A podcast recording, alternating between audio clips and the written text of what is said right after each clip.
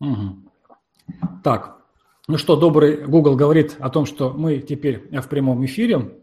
Но я уже знаю, что нужно сейчас подождать некоторое время, прежде чем трансляция начнется для всех остальных. Вот так поразминаемся. Так, так, так. Я сижу, чтобы у меня на сайте здесь, как только трансляция начнется. Вот. До этого пользовались другим сервисом, blab.am, замечательный сервис для таких вот интерактивных бесед, а, но он благополучно накрылся. Ну вот остался добрый, а, до, старый добрый Google Hangouts. Ну что, доброго времени суток, а, дорогие друзья. Пока, пока вы подключались, мы маленько поговорили с Олегом, вот, с нашим сегодняшним героем. В эфире ток-шоу «За пределы». С вами его ведущий Дмитрий Смокотин и наш сегодняшний герой, которого я уже представил заочно, сейчас представляю его лично, Олег Брагинский. Олег, привет. Ты, ты добрый день. Гости тоже добрый день. Да-да-да, всем доброго времени суток. Мы сегодня с вами, мы сегодня работаем для вас, мы беседуем для вас. И я напоминаю, что ток-шоу «За пределы» – это интерактивное ток-шоу. Это значит, что не только мы с Олегом будем разговаривать, а вы будете, участвовать, а, будете наблюдать за нашим разговором, но и через некоторое время мы с удовольствием вас пригласим ну, к нам, так скажем, в виртуальную студию, и любой из вас а, может присоединиться к нам, задать вопрос непосредственно а, Олегу и получить от него прямой ответ. В случае, если по каким-то причинам вы сегодня не готовы задать вопрос голосом, хотя, конечно, это приветствуется и лучше голосом, то прямо на сайте запределы.ком, вот на странице, где вы смотрите трансляцию, в комментариях вы можете оставить свой вопрос. Я эти вопросы буду мониторить э, по ходу прямого эфира, и э, ну, так или иначе мы на них отреагируем. Да? Итак, э, мы здесь собрались с одной целью, и, собственно говоря, само ток-шоу «За пределы», оно изначально было создано для того, чтобы исследовать очень важную и насущную тему, тему преодоления препятствий, тему преодоления потолков, тему преодоления там, жизненных застоев, стагнации, когда хочется идти дальше, когда чувствуется, что можешь больше, э, хочешь больше, да, когда чувствуешь, что есть потенциал, когда предпринимаешь какие-то действия для того, чтобы перейти на следующий уровень, будь то это бизнес, будь то это там отношения, карьера, здоровье, друзья, семья, но по каким-то причинам, по каким-то причинам не получается, да, как будто вот уперся невидимую стену, не можешь ее преодолеть, да.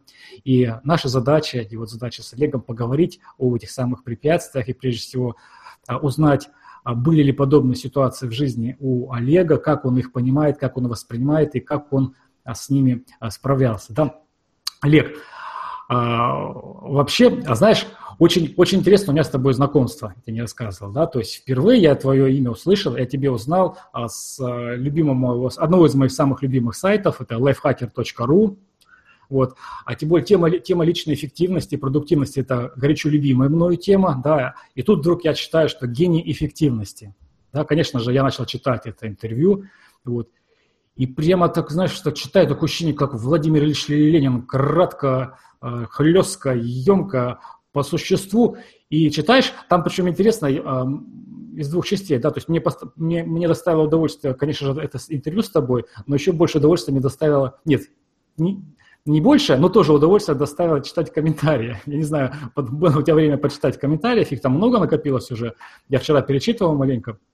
Вот. я там согласен а, с рядом комментаторов, а, они делились своими ощущениями, там кто-то тебя назвал роботом, кто-то тебя назвал каким-то сверхчеловеком, и у меня тоже такое ощущение, думаю, какой-то ты такой вообще нереальный, какой-то какой то настолько, настолько мощный, настолько правильный, настолько какой-то нацеленный на, нацеленный на цель, прости за, за тавтологию, да, вот, что ж, что ж жутко становится.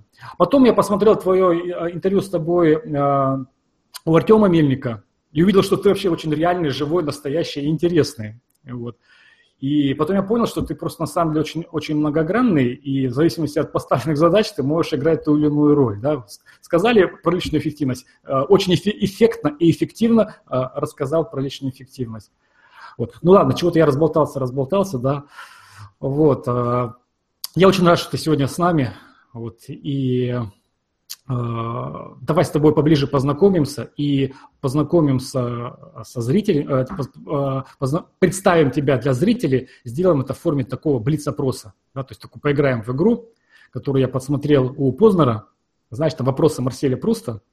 Замечательно, поехали. Да-да, то есть я тебе задаю вопрос, а ты э, на него отвечаешь ну, доста- достаточно лаконично, по возможности как можно лаконичнее, как ты это делал на лайфхакере. Да? Хорошо. Поехали. А кухню какой страны мира а, ты предпочитаешь? Как? Люблю азиатские кухни. А в азиатские она очень разнообразная. Есть какие-то предпочтения? Вот какую Корейская, страну? Китайская, японская. Корейская, китайская, японская. Мы здесь с тобой очень схожи. Очень схожи. Сколько способов а, завязывать шнурки ты знаешь? Я знаю 127 узлов, которыми можно завязать шнурки. Обалдеть. Обалдеть. Не ожидал, да? А хорошо, а какой твой самый безумный поступок в жизни?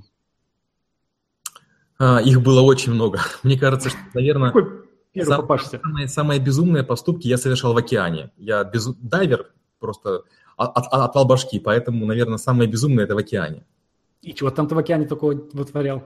Ну, я прыгал к китам, прыгал э, на Южном полюсе к э, пингвинам в воду, я плавал с акулами, ну, вот такие всякие вещи. С белыми акулами? А, ну, с, именно с белыми большими нет, не плавал, но с бывалиными тигровыми, с, с большими, но, наверное, может быть, не очень опасными. Окей, окей, хорошо. А вот если бы ты был философом, то к какой философской школе ты бы принадлежал? Мне очень нравятся софисты. Это люди, которые могут из любого утверждения сделать любое другое. Как, как интеллектуал, я не, не, не, это, меня не удивляет твой выбор, что софизм – это твой выбор. Окей, есть ли у тебя личный девиз? Если есть, то какой? А, у меня их два. Первое – это мой, мой родной. Это сверхусилия приводят к сверхрезультату. А второе я посмотрел у Махатма Ганди. Он говорил, сначала тебя не замечают, потом над тобой смеются, потом ты побеждаешь.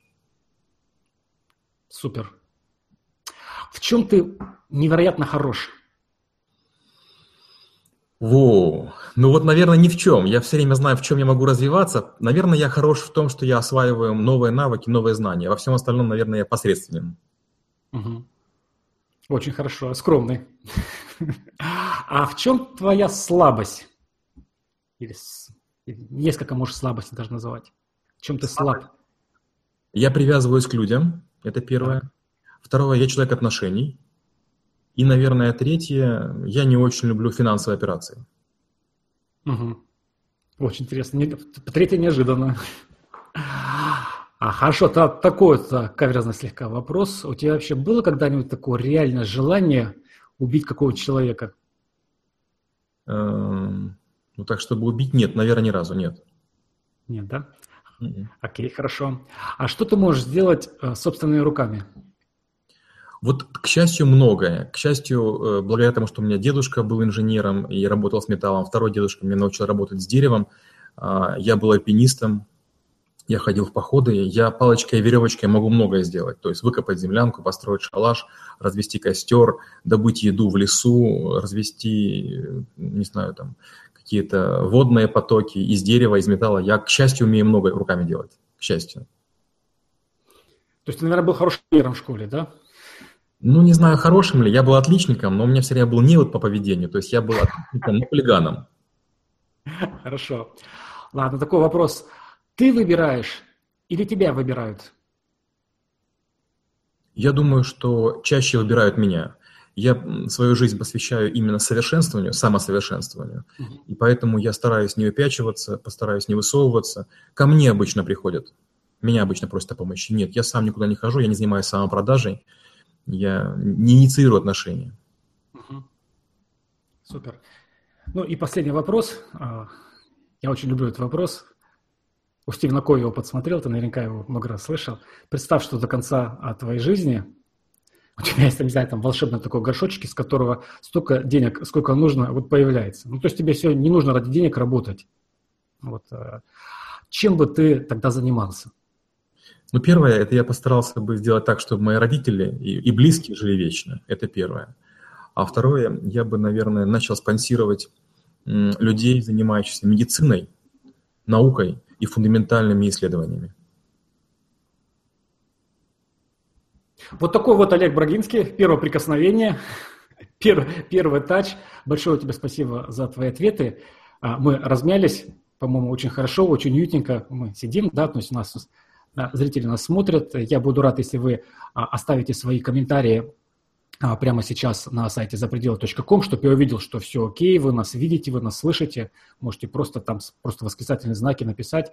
Вот, заодно я буду знать, что мы с вами находимся ВКонтакте. А мы продолжаем с Олегом беседу. И ну, собственно говоря, вот э, тема потолка, да, то есть э, я тебя успел кратко в курс дела ввести, у тебя было время маленько на эту тему поразмышлять, вот. Если вообще в твоем лексиконе вот э, этот термин потолок, либо, может быть, нечто похожее, ты как-то по-другому это называешь? некий, а, некий... Слово потолок я впервые от тебя услышал. Я использую слово стеклянный потолок, но я использую это в проектах, в процессах. Но для себя у меня есть такой термин преодоление. Да, это вещь, которая меня постоянно преследует, и постоянно эти потолки в твоих терминах нужно разбивать.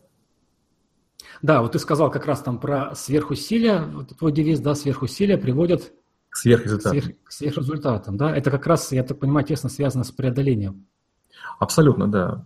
Таких примеров много, да, к сожалению. Ну, к сожалению, ну, потому что многие считают, что если ты чего-то добиваешься, то это стечение обстоятельств, это родители, это деньги, это связи. Но, к сожалению, нет. Себя приходится выковывать как булат. Ага.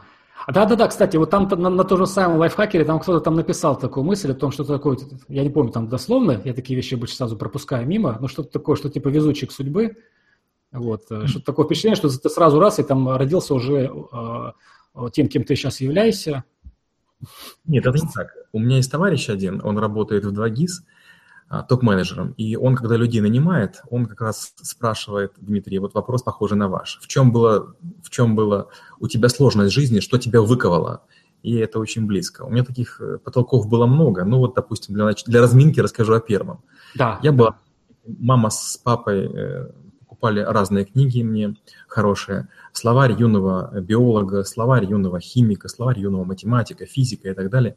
У нас была шикарная библиотека, и мама очень хотела, чтобы я играл в игру «Что, где, когда». Поэтому со знаниями у меня было более-менее все хорошо. В начальной школе первые три года мы учимся у одной учительницы, мы друг друга знали, и вроде бы проблем не возникало.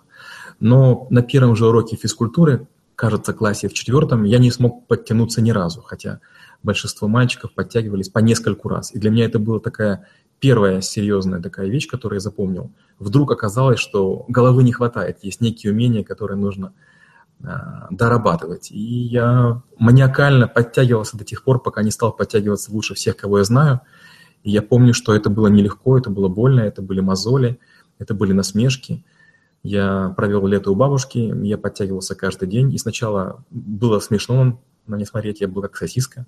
Но к концу лета я подтягивался уже столько раз, что там бабушки, сидящие на дворе, не давали мне пройти мимо турника и говорили, так, давай, давай, давай, не ленись. Ну и когда я вернулся и больше всех подтянулся, там первый такой потолочек моей жизни был сломан.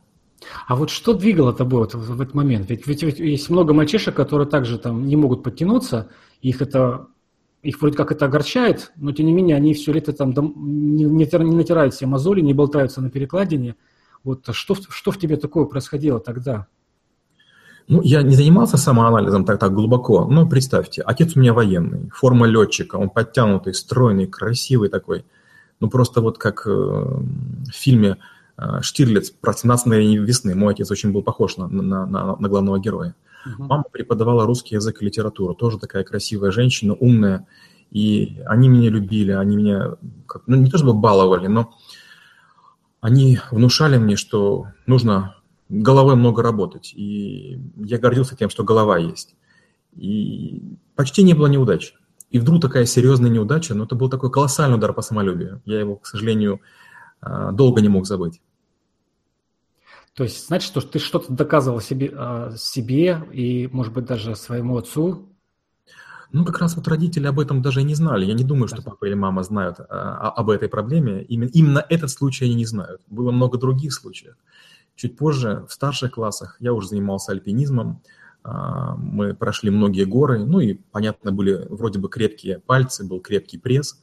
Но как-то меня окружили ребята с намерением побить.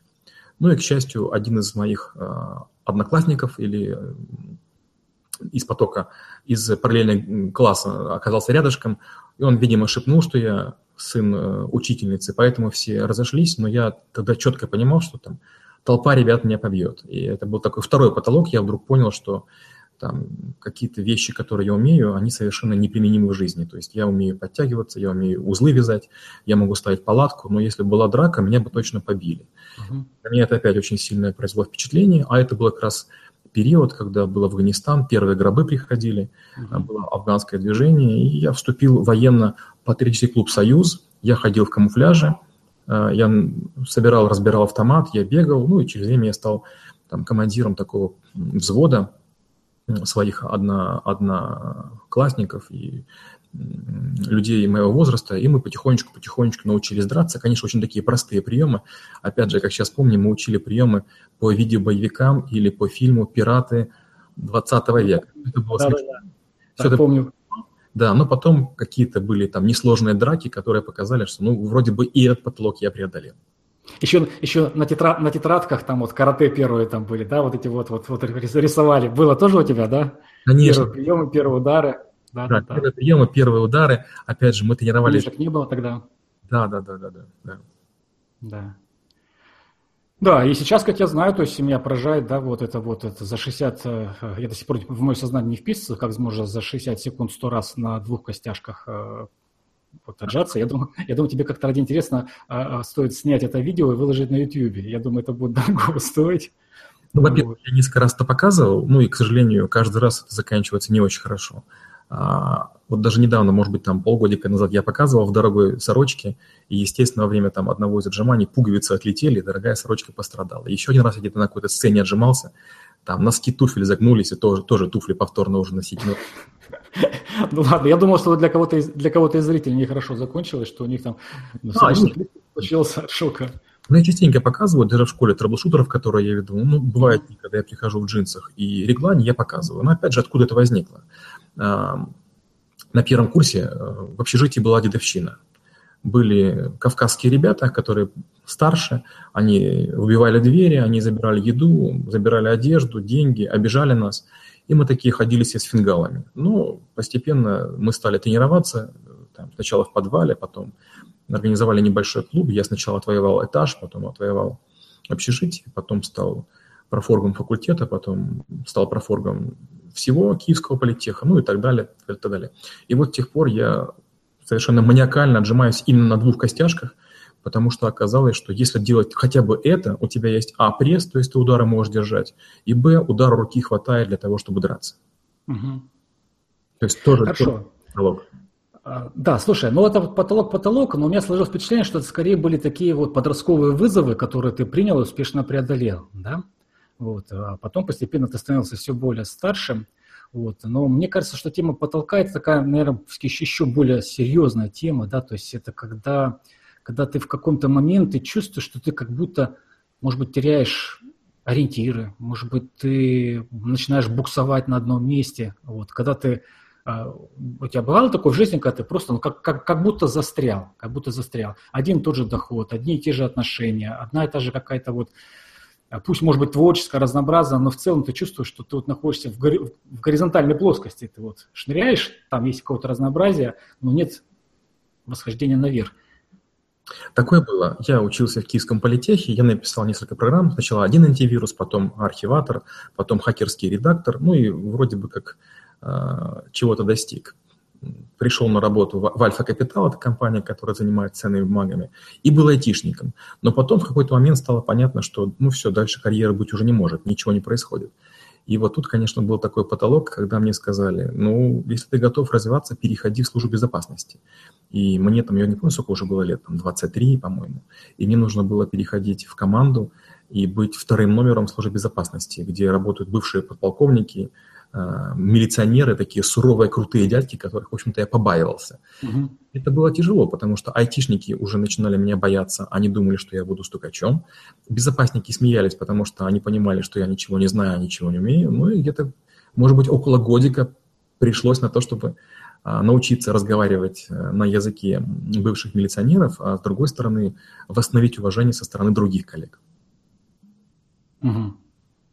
Достаточно просто все получилось, судя из твоего рассказа сейчас. То есть я так рассказываю. Ну, позже... Да, да, да. Вот, вот давай, давай копнем чуть глубже, да, то есть рассказывать действительно очень складно, и складывается такое впечатление опять-таки, но я не хочу, чтобы, чтобы это было как-то ну, как в том интервью на лайфхакере, а то, что ты прямо вот такой э, специальный, особенный какой-то человек, который просто раз и все, все легко э, делается. Да? Давай так, у тебя возникали моменты вот на пути вот этого решения этой задачи, перехода вот э, с IT-отдела в безопасники, а у тебя возникали моменты отчаяния, когда руки опускались, когда там какое-то уныние было, когда там был страх, когда тебя одолевали сомнения. Вот бывали, бывали ли тогда и вообще бывают у тебя такие моменты? Да, конечно, бывают. Ну, тогда я расскажу. Очередной потолок – это когда я из безопасности переходил в бизнес, в разделение. Э, я более-менее освоился в безопасности, мне сказали, ну, тогда займись, пожалуйста, потреб кредитованием. Это когда выдают кредиты быстро в магазине mm-hmm. и так далее.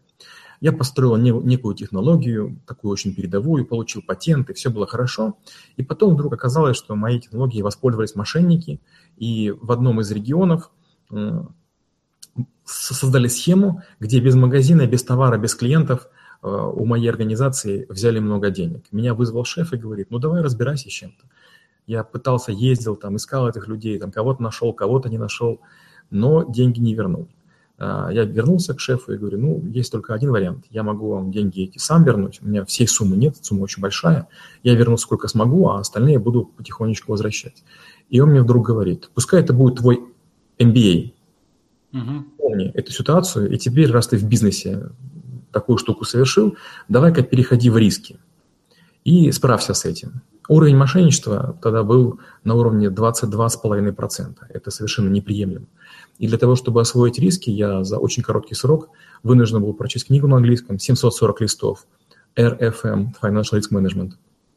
Сдал экзамены, построил там формулу мошенничества, и потом мне предстояло людей сажать в тюрьму. То есть я несколько раз ходил в суды, давал показания, а, и это было тяжело. То есть один раз это была женщина беременная, которая там некое количество денег украла, и вот я был среди тех людей, которые сажал ее в тюрьму. Потом таких случаев было, к сожалению, много, и это было очень тяжело. То есть одно дело быть аналитиком, который рассчитывает формулы, а другое дело отправлять людей за решетку, бывших коллег. Но это совсем не весело.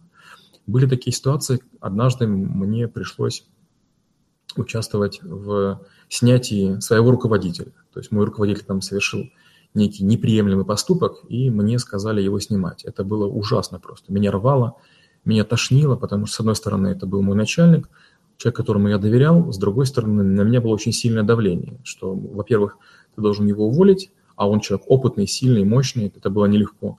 Во-вторых, должен все возглавить и исполнять работу, как ни в чем не бывало. И это было и морально, и психологически, и этически ну, невероятно сложно. Это длилось, наверное, два или три месяца. Ну, я это время вспоминаю с содроганием, один таких из неприятных моментов.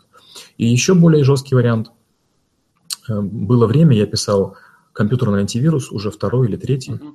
и у нас была компания, она называлась «Украинский национальный антивирус».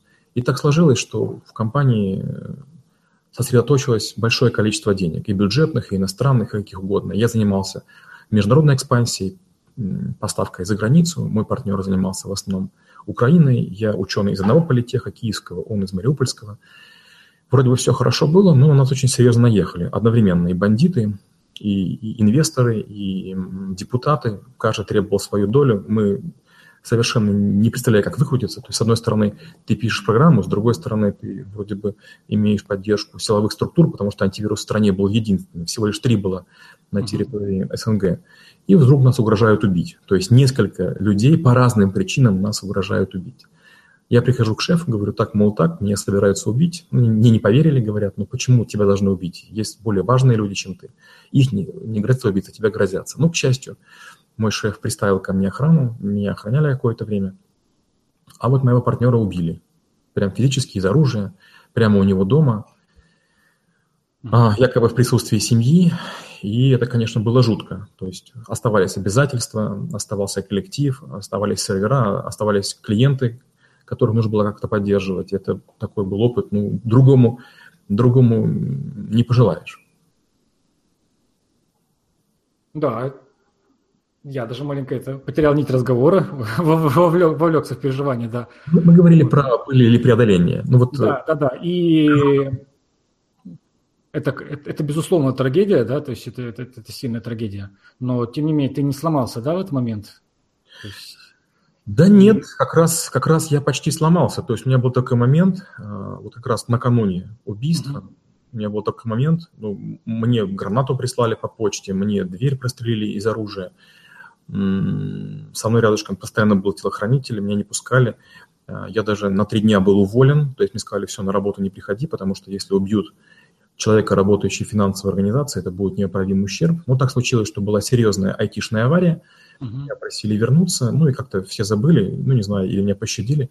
Но это был момент, когда я был изгоем. От меня отвернулись друзья, от меня отвернулись коллеги. Ну, то есть всем казалось, что я какой-то мошенник, что я каким-то образом кого-то обманул, и поэтому я должен понести заслуженное наказание. И, конечно же, те люди, которые меня поддержали, я им благодарен до, там, до сегодняшнего дня. Таких людей оказалось мало. То есть вдруг оказалось, что друзей у меня нет, поддержки у меня нет, а, деньги у меня, все, которые мы разобрали, бизнес забрали, забрали будущее. Ну, и у меня были всякие разные мысли, в том числе, может быть, там и с моста прыгнуть. Так, и что тебе помогло остаться не прыгнуть и двигаться дальше? Ну вот опять же, нет никакого геройства. Меня сейчас спрашивают о каких-то вещах. Я стараюсь рассказывать о том, как это было схематично. Вот ты правильно сказал, да, что я рассказываю, и все вроде складно. Я просто не рассказываю о сложностях, потому что я привык, что никого сложности не интересуют. И в какой-то момент, когда я уже был, ну, такой, видимо, совсем потерянный, ко мне подошла моя сестра родная, она лет на 8 меня младше, обняла и говорит, если ты с собой что-нибудь сделаешь, наша семья никогда не будет прежней. Я прям удивился, как она могла подумать. Ну, я, я вроде бы не подавал виду, что я готов идти на крайние меры. И вот это меня как будто бы встряхнуло. Я с тех пор сестре очень благодарен. Она меня в эту ситуацию прям вытащила, как-то меня отрезвила. То есть вот этой ментальной пощечины мне хватило. И ты потихоньку-потихоньку начал восстановление, да? Да, я начал жить в новой реалии, то есть еще долгий срок. Э, меня сторонились разные люди. Кому-то было стыдно, что меня предали. А с кем-то отношения испортились, потому что ну, я уже людей не, не попускал. А, я перешел в очередное подразделение, стал строить очередные проекты, начал строить личные бизнесы. И вот пока я более-менее не поднялся, ну, может, года полтора-два, это было время жесточайшей и самоизоляции, и изоляции. То есть и со мной не общались, и я ни с кем общаться не мог. То есть мне при виде некоторых людей прямо, вот я прям терял дал речи и думаю, вот зачем сейчас с ним разговариваешь? Не надо мне приходить на день рождения поздравлять, не надо мне звонить, ничего. Когда мне было сложно, вот там мне нужна была твоя поддержка. А теперь, когда я в силе, когда я начальник, когда у меня там большие ресурсы, я понимаю, почему ты приходишь. Это было, конечно, такое интересное время. Я вдруг понял, что, к сожалению, человек без костюма, человек без должности, без визитки мало чего из себя представляет. То есть у меня было такое идеалистическое представление о мире. Я думал, что мы друзья, братья должны помогать. И мне казалось, что я другим помогаю, в это время мне помогут. Ну, вот пришло время, и к сожалению, было мало людей, готовых прийти на помощь. Ну вот это очень, вот, давай, давай, давай про это поговорим, потому что очень многие зрители а, вот ток-шоу «За пределы», они либо сейчас находятся в такой ситуации, либо вот а, у них это было, и может быть даже, не дай бог, конечно, что-то подобное будет. Вот, и а, ситуация вот достаточно такая типичная, не по содержанию, а по форме, когда вдруг ты остаешься один, вот, находится только несколько самых близких людей, которые находят очень важные какие-то слова поддержки, совершают какие-то поступки, но по большому счету ты остаешься один на один вот с, ну, так скажем, с рухнувшим миром, да, то есть когда недавно еще все было хорошо, и тут вдруг ты один на один. И вот что тебе помогло? Может, какие-то слова ты говорил, а может быть, ты книги какие-то в тот момент читал, может быть, ты как-то практики какие-то, не знаю, там выполнял, да, вот, э, может быть, там, не знаю, спортом как-то занимался, какую-то деятельность физическую. То есть как, как вот ты вытаскивал, справлялся, потому что ну, тебя вот конкретно приплющило, да? Вот. Ну, даже, даже недавно у меня была похожая ситуация, еще один потолок расскажу, а потом скажу, как справлялся. Uh-huh. Недавно, э, в конце 2014 года, вот как раз в день, когда вышла статья на лайфхакере, мало кто по ней вышла. Я 20 лет был корпоративным солдатом. Ну, то есть мне не нужно было никакого пиара, у меня было доверие акционеров, у меня была должность, неплохая карьера – и вот в этот день мы часов в 11 поговорили с шефом, и шеф говорит, будем бюджеты сокращать, будем проекты резать, ты, мол, сиди, у тебя вот все хорошо, но, к сожалению, уже не будет так раньше. И я вдруг понял, что я решил, лишился поддержки шефа. Э, то есть ведь важно не сокращение, а важно то, что оно происходит именно с тобой. Ведь есть люди, э, которого гарантированно это не коснется. Uh-huh. И я поговорил с шефом в 11, в 11.30 я от него вышел, сказал, что я буду уходить. Э, он не поверил, все подумали, что я буду уходить к банку-конкуренту, и поэтому тоже началось отчуждение. Мне вдруг неожиданно закрыли доступ в кабинет, ну, что является глупостью, потому что понятно, что если ты был начальником службы безопасности, тебя уже мало что может испугать. Но это продолжалось какое-то время, опять же, началась зона отчуждения, и даже на сайтах компании, где я работал, убрали все, э, все статьи, все упоминания меня. Это странно, обидно, тем более, что я проработал 20 лет, у меня там куча наград, куча там премий, куча грантов, какие-то значки золотые, серебряные, еще куча, куча всего. И опять же, когда ты из большой компании уходишь, э, люди думают, что уходишь к конкуренту, и со мной перестали коллеги общаться. И вот я сейчас э, нахожусь в Москве, и вдруг мой круг, который общение составлял обычно коллег, он вдруг сократился до нуля. То есть я вышел во внешний мир, у меня нет мобильного телефона, я не знаю, как его купить, потому что у меня всю жизнь была корпоративная связь, mm-hmm. у меня нет водителя, э, мне не нужно идти на работу, и что делать, я не знаю. И вот это такая же была повторная ситуация, то есть мне нужно было с нуля все начинать, и поэтому вот я вышел, сел, тут же согласился дать интервью моему бывшему коллеге Миша Притула. Он меня знает лично, он работал э, в моей организации когда-то HR, то есть многое из того, что он написал, является правдой. Другое дело, что статья получилась чуть-чуть схематично. Мне многие говорят, что она не лучшая из моих статей. Но, с другой стороны, представьте, если бы вам задавали вопросы о том, как вы яичницу едите. А, после, после этого у вас, о вас было впечатление, что вы сосредоточенный яйцеед. Да, да, да, да, да. С другой стороны, статья Миши сделала работу, она показала, что а, там мой образ жизни, достижения, может быть, кому-то интересны. Я закрылся в ракушке, то есть я вернулся в квартиру, мне разрешили на работу не ходить, ну, потому что было очевидно, что там какие-то вещи должен передать, но общения уже не будет. Мне уже было тяжело находиться в коллективе. Я сел, начал проектировать будущие бизнесы э, и думать, чем я буду заниматься. Вы а правильно... как ты делал? Какие, да. какие инструменты для этого использовал? Да, я расскажу. Ну, первое, я понял, что надо сделать замещение. Раньше я ходил на работу, я жил очень, очень близко возле работы, 560 шагов. А теперь этого нет. Я начал бегать. Я вообще фанат таких вещей цикличных. Недалеко от меня 1,7 километра есть спортзал. Угу. Я начал гораздо больше бегать. Я бегал десятку каждый вечер. Я плавал 2 километра каждый вечер. Много нырял туда и обратно в бассейне без дыхания. И, и вот э, шагал, то есть недалеко есть парк, ходил. Я, получается, суммарно э, тяжелого спорта и легкого спорта ну, где-то было 4 часа в день. Ого. Остальное время я... Э, Это сидел... период пребывания в ракушке, да? Вот? Да, да, да. Я ушел в ракушку. Угу. Дальше я взял несколько блокнотов таких А4 и на них рисовал всякие разные варианты. То есть я работая в компании, у меня было должностей 13 разных, то есть я занимался разными вещами, и я перебирал всякие возможные варианты. Я строил стратегии разных бизнесов. Ну и думал, что я могу сделать, что я не могу. Ну а потом ко мне одни коллеги обратились, вторые коллеги обратились и говорят, а можешь сделать одно, второе, третье. Ко мне, на меня вышли американцы, мои бывшие коллеги, и говорят, слушай, ну ты же troubleshooter, реши проблему. И так появилось слово troubleshooter я понял, что, наверное, все вместе я буду реализовывать стратегии. Не каждую по отдельности, а все вместе. Давай сразу поясним а для наших зрителей, а, что такое troubleshooting. Ну. Troubleshooting – это от двух слов английских. Trouble – это проблема, shoot – решать. В русском языке есть похожие слова, допустим, решало или решатель, но, к сожалению, они имеют некоторую такую э, нехорошую окраску семантическую. Я поэтому решил от слов этих отойти. Troubleshooting – это совершенно обычная профессия для айтишников, обычная профессия для людей, которые занимаются инженерией, обычное, обычное дело для людей, которые занимаются пиаром, креативом и так далее. Это поиск нестандартных решений, и мне показалось, что вот э, раз меня называют troubleshooter ом, я, к счастью, а, пока работал, много презентаций сделал, разных проектов, у меня их больше тысячи, то есть у меня был хороший набор кейсов, портфолио, и я решил, что я так буду работать. Дальше я подумал о том, что я же никому не нужен, не интересен. Угу. Потратил 90 дней, вот опять же, про, про механику. Никто не понимает, откуда я появился. А это же был сознательный выбор. 90 дней я заполнял свой профиль в LinkedIn. Это примерно 300 страниц, э, где 300 проектов, 300 публикаций на 11 языках. Я добился того, что я стал самым просматриваемым на планете. В сети, в которой 460 миллионов человек. Я сделал это без денег, я сделал это головой.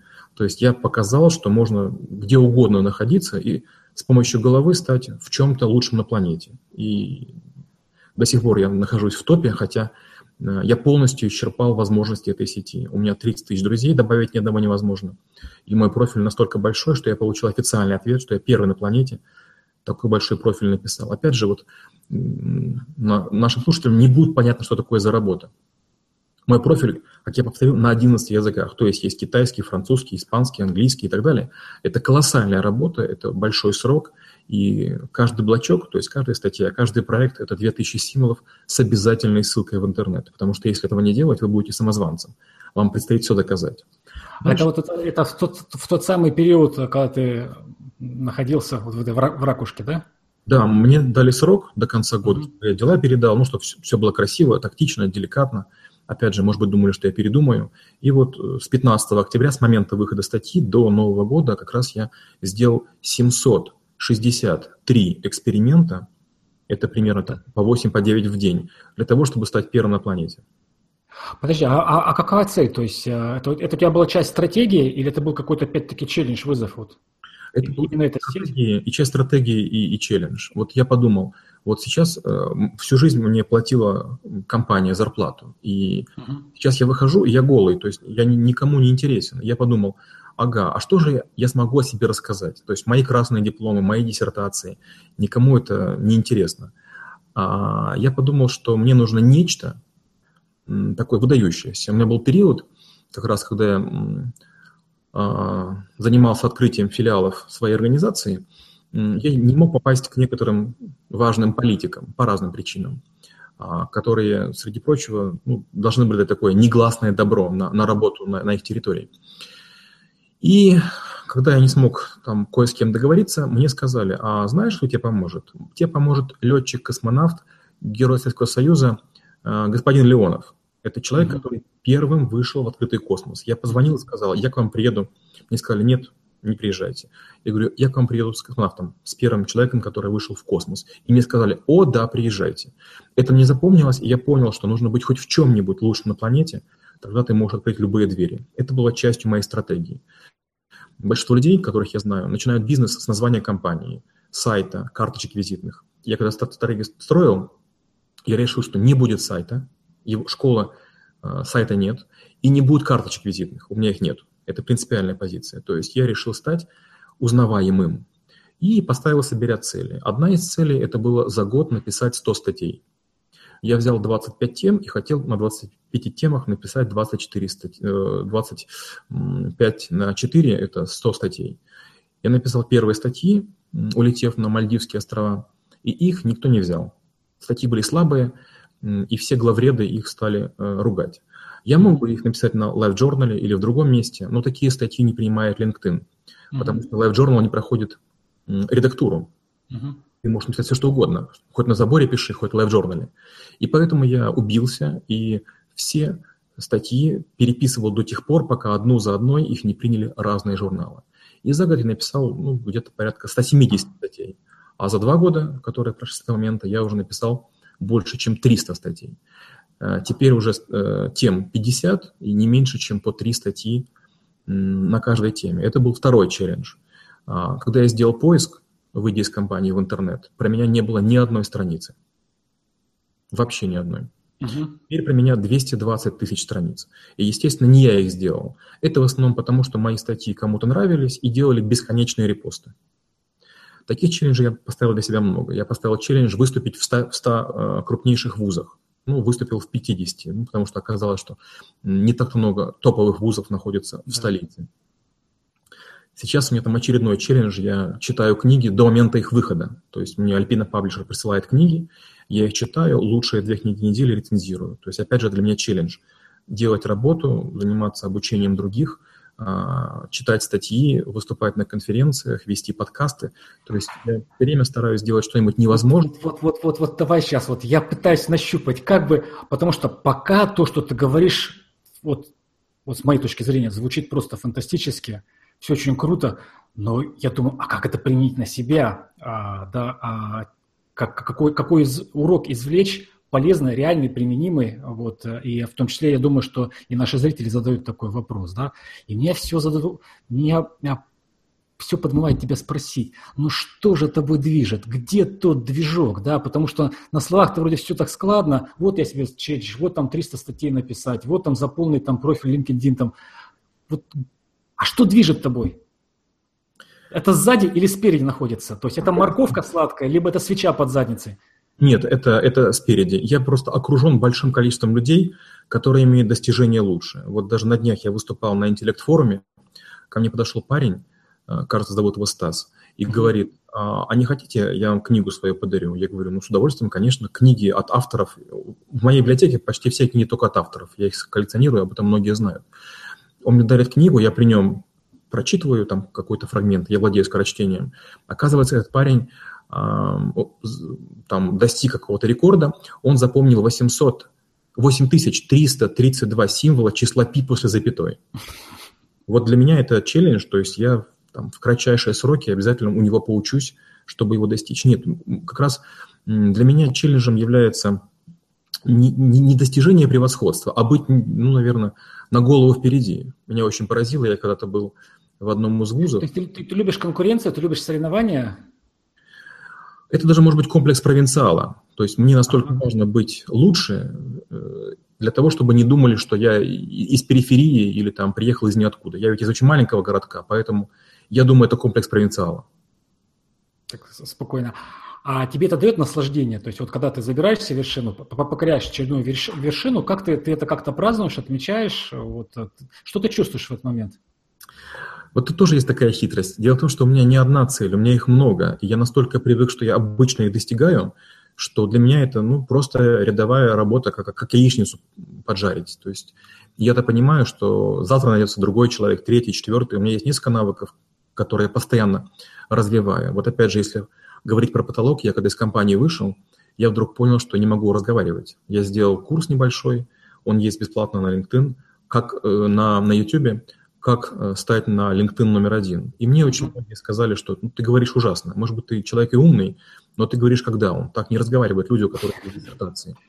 Опять же, это был для меня потолок, и чтобы его преодолеть, я нанял девушку, которая профессиональная э, э, тренер по речи, профессиональная артистка, и она мне ставила речь сценическую. Это было долго, я учил заново звуки, я учил заново говорить, я избавлялся от паразитов э, в речи, в своей, от э, заиканий и всяких других вещей. Я на это потратил много времени.